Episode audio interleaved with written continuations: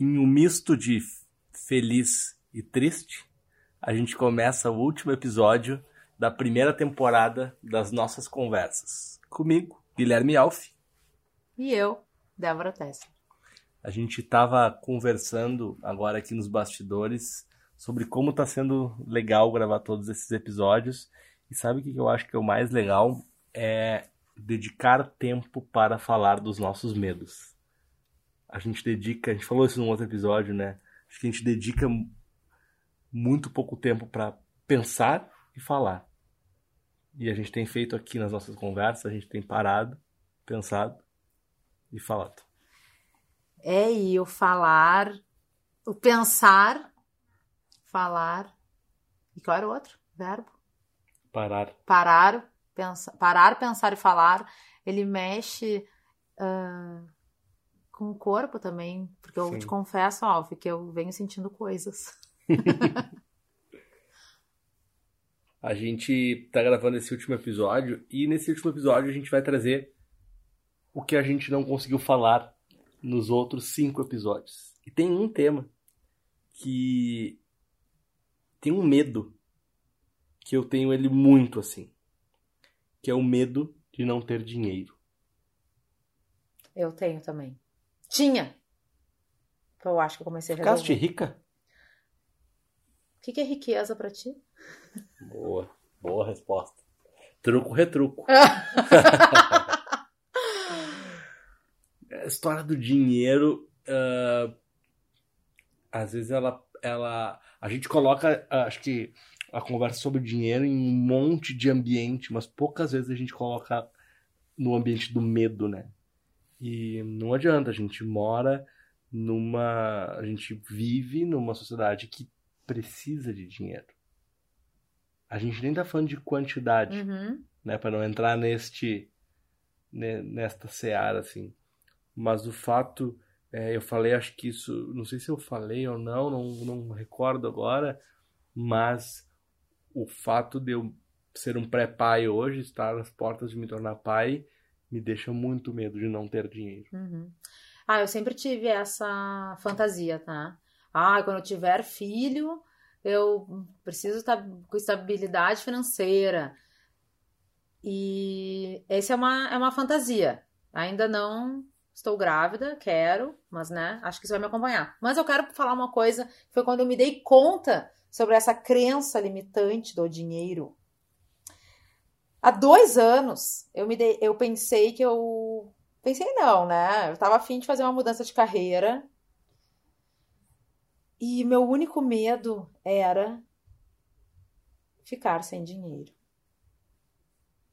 Até que uma pessoa me questionou e disse: O que é ficar sem dinheiro para ti? Olha como é importante a gente definir as coisas, tá? Sim. Sabe o que, que eu disse? Automaticamente. Ficar sem dinheiro para mim é depender de marido. Não fui criada para depender de marido. É isso que eu respondi. Porque na minha cabeça, ficar sem dinheiro é isso. Aí ele me olhou e falou: Vamos aos fatos e evidências.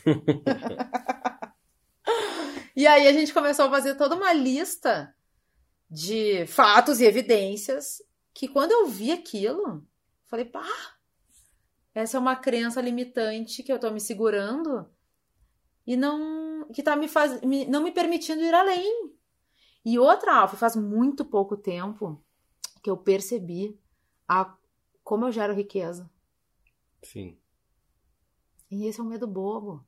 Porque eu acredito muito que quando a gente é bom no que a gente faz, quando a gente tem comprometimento com a nossa palavra, a gente honra o que a gente promete. E se não der, a gente tem que falar, entendeu? Sim. Não dá para enganar.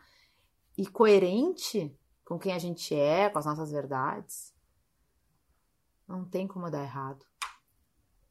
As coisas dão certo e a energia flui. Por isso que eu acho importante a gente definir o que, que é, que é para ti ficar. O que, que é para é, ti ficar sem dinheiro? É, assim, sem dinheiro, para mim, é ficar sem ter condições de bancar as coisas que, eu, que, eu, que são necessárias. Que são as coisas que são necessárias? Uh, a moradia, a alimentação, o lazer, porque o lazer é necessário. Eu não vou ser é, hipócrita dizer que a gente pode ser feliz sem lazer, né? A gente Aham. precisa para ser feliz, faz parte da Faz nossa parte do pacote. faz parte do pacote. Então, ter dinheiro para isso é uma preocupação que eu tenho. Mas eu te confesso que ah, o fato de ser empreendedor me dá uma outra realidade deste medo de não ter dinheiro. Porque quando a gente é empreendedor, a gente é dono da sua própria empresa, tu tem duas vidas. A tua e dos teus, né? Uhum. dos que estão ao teu lado, não seja responsável 100%, mas é compartilhado, ah, e da tua empresa. Então hoje eu tenho uma preocupação dupla com o meu dinheiro. Porque eu tenho que fazer uma boa eu tenho um medo duplo de não ter dinheiro na minha vida pessoal, onde eu tenho que dividir as minhas despesas da, da nossa maneira entre eu e minha esposa, a nossa filha que vem aí, todos os custos que isso vai gerar. E também tenho medo de fazer, de, de, de, de, de ser bom o suficiente em produzir e gerenciar o dinheiro da minha empresa. Aham. Porque são coisas diferentes. Sim. São dinheiros ah, completamente diferentes, né? Eu queria trazer um dado que é muito interessante, conectado com o episódio anterior, ah, que fala, uma pesquisa da Allianz, que fala com pessoas, ó, pessoas na faixa dos 40 anos demonstraram que 77% temiam durar mais que seu dinheiro na sua aposentadoria. Elas tinham mais medo de morrer, de ficar sem dinheiro na aposentadoria, do que a morte. Bah. 77%. E esse número sobe para 82% se esses participantes da pesquisa forem casados ou estiverem dependentes. Bah. Então, e basicamente eu não diria que o medo de não ter dinheiro é maior que o medo de morrer para as pessoas como um todo. né? Sim. E essa pesquisa mostra para vocês nos Estados Unidos, né? Que lá é muito grande. Tem uma, uma outra pesquisa, e aí eu quero só fazer um. Essa pesquisa não tem fonte, então talvez ela não seja Aham. real, mas ela, eu achei interessante, porque eu acho que ela é um recorte mediano da, da, da vida. Olha só. Os 10 maiores medos dos brasileiros. Primeiro lugar, 81%. Medo de ter câncer. Maior medo. Segundo lugar, com 78%. O medo de perder as pessoas que ama. Terceiro, pegar AIDS. Quarto, pegar dengue. Quinto, medo que algo ruim aconteça com os filhos. Ah, seis, medo de ser assassinado. Sete, medo de ser atingido por uma bala perdida. Oito, medo de ser assaltado no caixa eletrônico.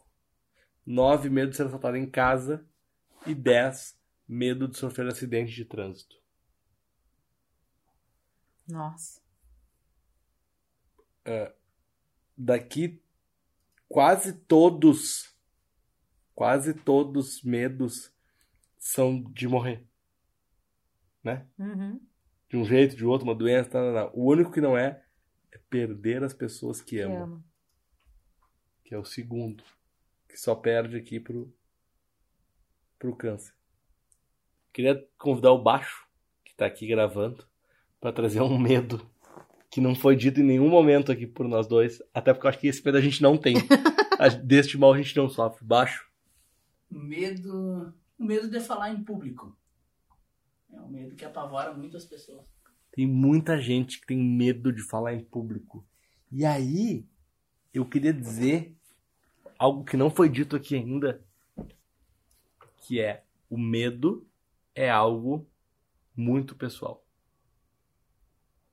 Cada um sente do seu jeito. E eu também quero falar uma coisa que também que a gente também não falou e agora brilhou pra mim sobre essa colocação do baixo. Medo de falar em público. Olha quantas pessoas, palestrantes, né, que vão pro palco, que eles também devem sentir alguma coisa. Quanto mais treina, né, menos tu deve sentir, acredito eu. Mas eles compartilham seus conhecimentos as outras pessoas que estão escutando talvez se movam, se comovam, desculpa, se comovam, gerem outras, pode gerar outras reflexões, que nem a gente está aqui compartilhando. Uhum. Se a gente se limita ao nosso medo de falar em público, será que não é um ato tão egoísta da nossa parte? De ficar fechadinho no nosso medo ao invés de poder contribuir com a nossa experiência, a nossa visão das coisas.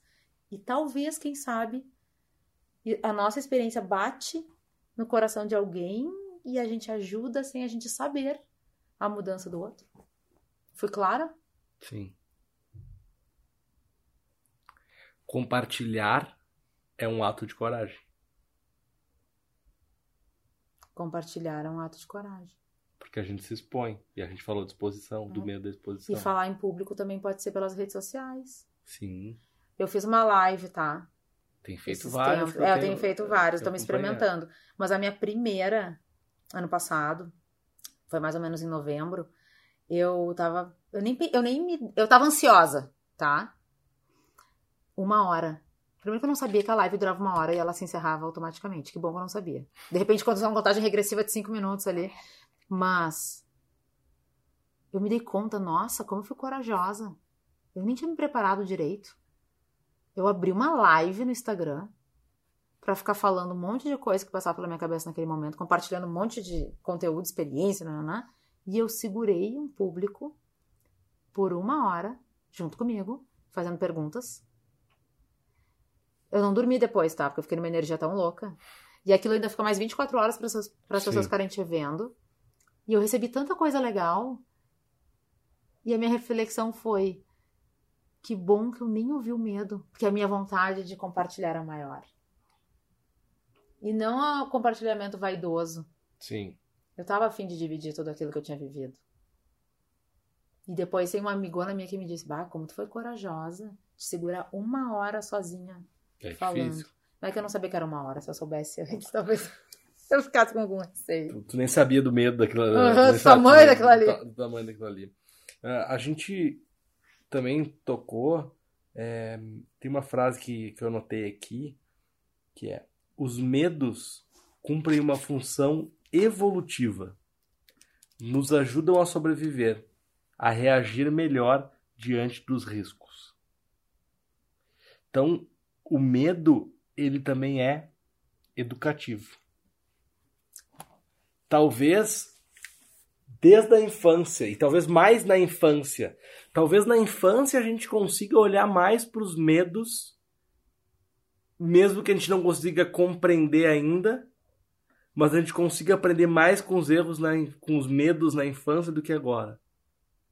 A gente, tem a gente não põe a mão na tomada porque a gente tem medo de tomar um choque. Só que quando a gente é criança, a gente está mais disponível a aprender com os medos. A gente não tem referência nenhuma. A gente está mais aberto. E o que acontece é que ao longo da vida, a gente vai se fechando para aprender com os nossos medos, ver os medos só pela parte ruim, tem medo dos medos, fica na zona de conforto e não encara algumas coisas que poderiam ser somente aprendizados. Bato foi profundo.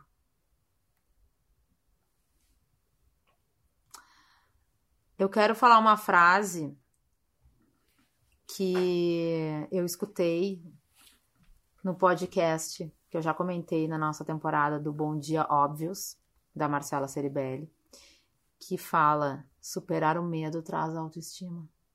Sim. Quando a gente. Aquela coisinha boa, É, assim. e a gente quer re- repetir de novo, Sim. né? Depois que tu passa dessa barreira, tu quer viver aquilo de novo. Sabe onde, sabe onde eu posso exemplificar isso na minha vida? Onde eu posso me enxergar nisso? Ah, Na montanha russa. Eu tinha muito medo de montanha russa. Muito. Quando eu fui pra Disney a primeira vez, eu falei: eu tô na Disney. Eu preciso ver o Mickey. Eu preciso ir na montanha russa. Eu tinha muito medo. E aí o cara que me levou, na, que tava comigo na viagem, falou assim: não, nós vamos no primeiro carrinho. E a primeira montanha russa que eu fui foi no primeiro carrinho, que é o que dá mais medo. E foi incrível. E quando eu terminei de dar a volta, a única coisa que eu falava é: eu quero ir de novo. Aham. ah, eu quero trazer uma referência de um livro, a reflexão que tu fez antes da gente falar Uhum. sobre o medo que da autoestima. Eu pensei num livro que o nome é O Poder do Agora. O nome do autor, eu não vou saber pronunciar, então não vou me arriscar a falar, tá? Tá. Basicamente, ele diz: O que a gente tem é só esse momento, agora. Uhum. Tu, eu aqui, nós todos aqui, estamos aqui em cinco Cinco. pessoas. É só esse momento que a gente tem. O que vai acontecer daqui para depois que a gente sair pela porta, a gente não sabe, é uma ilusão. A gente pode imaginar. No momento que a gente imagina o futuro, a gente não está vivendo esse momento de agora. A gente não está presente aqui, no sentido de presença. Quando a gente vive as emoções do passado agora, do tipo a criança que botou o dedo na tomada, como tu disse. Depois que ela botou a primeira vez, ela talvez não bote a segunda. E a gente vai se cascorando, né? Eu não sei. Casco... Cascorando. Cascorando é uma gíria, não é uma expressão gaúcha? Vai Hum. ganhando casca. Casca. Casca grossa. Vai Casca- ficando casca cascora- grossa. Cascorando eu não vou dizer. Ai, será que eu inventei? Vai, vai ficando mais casca grossa para as coisas e querendo se blindar e se defender, porque a gente talvez esteja conectado com emoções do passado no presente. E a gente também não está conectado no agora. E às vezes, Alf, vou te confessar que eu já me peguei fazendo isso que eu vou dizer, tá? Às vezes eu estava me defendendo de coisas, mas na verdade eu nem estava sendo atacada. Eu estava me defendendo para não sentir emoções que eu já senti, até que eu me dei conta que a pessoa não estava me atacando, mas eu estava me defendendo. Por medo de sofrer, de ser rejeitada. O medo é um sentimento muitas vezes antecipado. Não sofrer por antecipação. E esse é um dos maiores desafios dos tempos modernos, é a gente não sofrer por antecipação. Sendo simplista, porque sofrer por antecipação, na maioria das vezes, não resolve. Não, e nem é tudo aquilo que a gente imaginou. Nem é tudo aquilo. Às vezes a gente pinta o cenário muito pior do que ele realmente vai ser. Será que a gente não, de fato, numa coisa quase uh, auto-penitência, não deseja o medo? Assim, ó, eu vejo algo que eu tenho, eu prevejo algo e eu crio um cenário ruim que me dá medo porque eu acho que eu sou merecedor daquele cenário ruim. Que é um pouco da que é um outro viés da síndrome do impostor, talvez tenha outra síndrome para isso que eu tô falando que precisa entender. Porque os cenários são construídos pela gente. Sim, a gente cria a nossa A realidade. gente cria a nossa realidade. Então, talvez muitos medos eu crie para justificar ou para me penitenciar de algo no meu inconsciente. Sim. Qual o lado bom do medo para ti? Vou te falar a primeira coisa que passou pela minha cabeça, tá? O lado bom do medo pra mim é eu segurar o meu impulso. Porque às vezes eu sou um pouco impulsiva nas O coisas. medo te protege. Me protege. É, eu acho que essa é a minha resposta. Eu ia pensar numa outra coisa, mas não. Acho que é isso. Eu acho que é, acho que faz bastante sentido. Sabe que eu acho que existem dois tipos de medo. A conclusão que eu chego de toda essa conversa que medo é tipo gordura. Fala mais sobre isso. Tem a gordura boa e a gordura ruim. Aham. Não é maravilhoso? Sabe a massa magra? Sabe aquela massa magra? Ah, Porque eu acho que diversas vezes nesses seis episódios, nessas seis conversas, nessas nossas conversas, a gente tirou coisas positivas do medo. O medo não é esse vilão. Eu acho que é isso, para mim, essa é uma das coisas que mais fica desse, dessas 24 horas. Nós estamos há 24 horas nessa jornada, né? Desde a reunião que a gente fez ontem até os episódios de hoje, assim, eu, e aí os estudos que eu fiz de noite, os estudos que tu fizeste e tal. Nós vamos contar que a gente tá gravando tudo numa sequência? Já contei. É, gente, As nós nossas- estamos vivendo todas essas. Se você chegou até aqui, saiba que a gente passou por toda essa jornada num dia só. E foi intenso. Muito. E eu acho que isso gerou muito valor. A gente se entregou de uma forma, em uma intensidade. E, inclusive, eu acho que foi um subterfúgio pro medo de dar errado. Essa porra pode dar errado. Então é o seguinte: vem aqui um dia antes, vamos conversar. Aham. Chama a Hamza, chama a Tamara, vamos trocar ideia, vamos ouvir. Cheguei em casa ontem, fui pesquisar, você foi pesquisar, acordei hoje, tinha um podcast no, na minha- na- no meu WhatsApp, vim ouvindo o podcast. Isso é medo também. Mas será que isso não é preparo? Sim, mas o, o medo ele não deixa de ser um propulsor do preparo. Eu não acho que ele é, eu não acho que o medo é o rei de, de- de- tudo. Eu não acho que o medo controla tudo. Não, também não acho. né? Não acho que o medo controla tudo. A gente manda na história.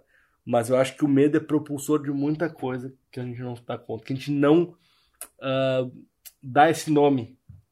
A gente não nomeia como medo. Talvez seja só preparo. É, Mas talvez seja medo que gerou o preparo. pode ser? Frio na barriga. Frio na barriga. Ah, eu sempre falo. Tem um artista que eu trabalho que é o Atitude 67. E hum, esses tempos. Já faz bastante tempo. Que eles foram no Prêmio Multishow.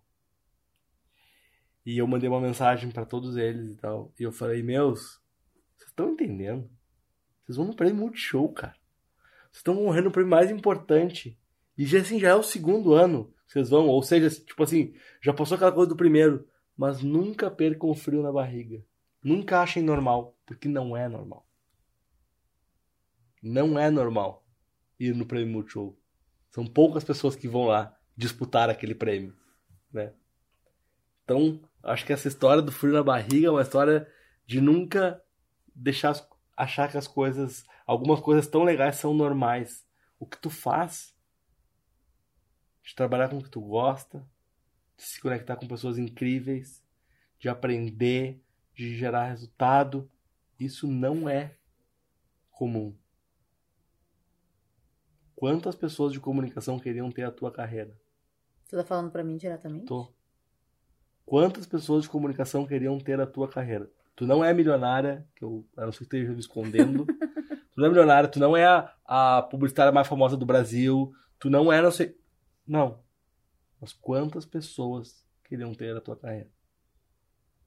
Às vezes, eu acho que o medo de parecer snob ou o medo do que os outros vão pensar faz com que a gente mesmo deixe de valorizar aquilo que a gente tem. Desculpa, não é deixe de valorizar, é torne comum. Uhum. E não é comum.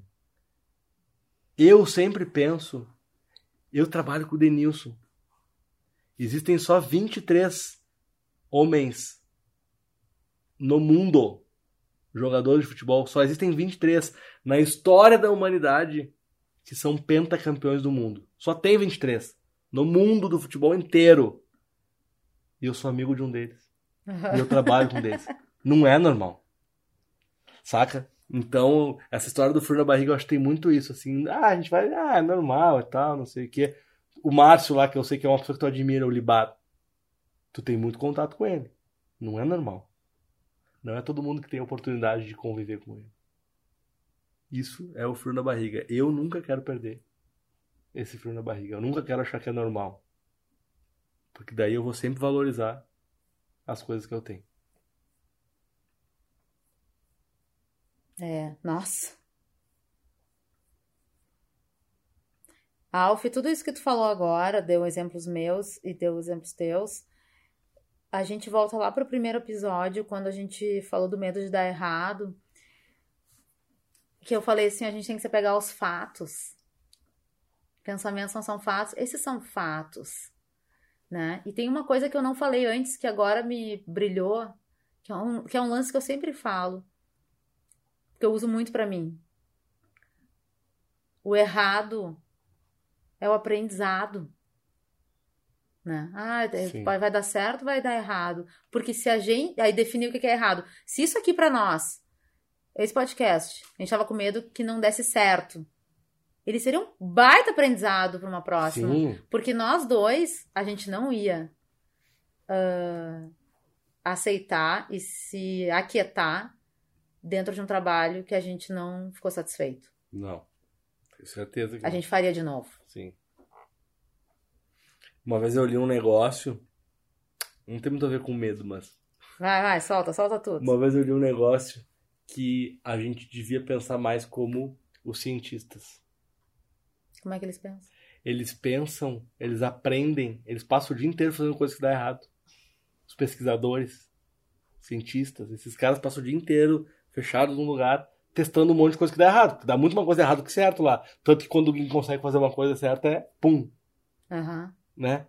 E o, a grande evolução dos pesquisadores, dos cientistas e tal, de laboratório, é todos os erros, porque os erros vão dando grandes sinais para eles. E os erros vão ficando cada vez melhores, né? Melhores.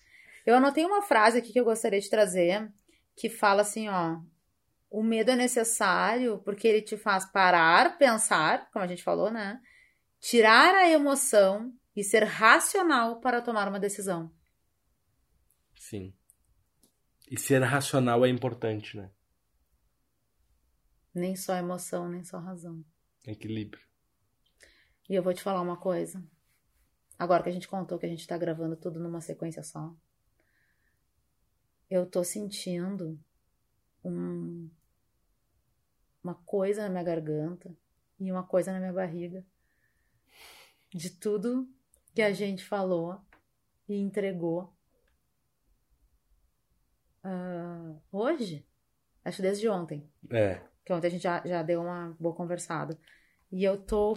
Não é medo que eu tô sentindo. Mas é uma coisa diferente. Talvez o desconhecido de não saber onde isso vai parar. Isso eu Sim. digo, esse podcast. Sim. Eu também não sei onde, mas eu, eu vou repetir aqui a, a quem está nos ouvindo que eu, que eu falei para vocês. Eu digo vocês porque as nossas conversas estão contando aqui. E eu já quero aproveitar para fazer um agradecimento ao Baixo, a Tamara e a Ramza e a toda a galera da experiência que nos apoiaram a tornar isso aqui uma realidade. Eu não sei o que vai acontecer com esse podcast, mas eu não tô com medo de não saber. Sabe por quê? Porque o que a gente fez nas últimas 24 horas me satisfez muito. Eu adorei olhar para os meus medos. Eu adorei refletir sobre os meus medos. Eu tenho certeza que eu vou ter uma conversa com minha esposa sobre medos. Isso vai fazer bem para mim. Mas eu consigo ver acontecendo muita coisa. O quê? Não sei. Eu quero trazer uma frase também. Eu sei tudo o que tenho que fazer para dar certo, mas tenho medo da responsabilidade de ser notado. É da Tati Bernardi essa, fa- essa frase. E ela conecta lá com, com o que tu falou agora, que é o começo. Muitas vezes a gente não faz o que tem que ser feito porque a gente tem medo. E a gente precisa fazer o que tem que ser feito. Precisa encarar os medos. Acho que a gente desmistificou um montão de coisa, a gente pensou. E é isso. Eu posso falar uma última coisa? Por favor. Eu também quero agradecer a equipe que tá da experiência que tá aqui, a experiência. E eu quero ler o que eu te mandei ontem de noite, Alf, Boa. por direct. É uma aspa de um texto da Luciana Pianaro, que escreveu para a revista Vida Simples e está no Instagram da Vida Simples. Quando alguém acredita em você, o medo diminui. A confiança e a coragem crescem. Quando você genuinamente incentiva alguém a olhar para suas qualidades e virtudes, está colaborando para a expansão da consciência e para a vontade do outro de se superar. Obrigada, amigo. Ah, muito bom. E obrigada. Obrigado a todo mundo que ouviu. Todo mundo que chegou até aqui. A gente espera vocês na Ter- temporada 2. Teremos outras temporadas. No descritivo tem o nosso e-mail. Quem quiser contribuir com alguma coisa, um Sim. pensamento, uma reflexão, entra na conversa. Manda pra gente, manda também no, no nosso Instagram. Enfim, vamos conversar mais. Obrigado e a gente volta daqui a algum tempo com as nossas conversas. Beijo.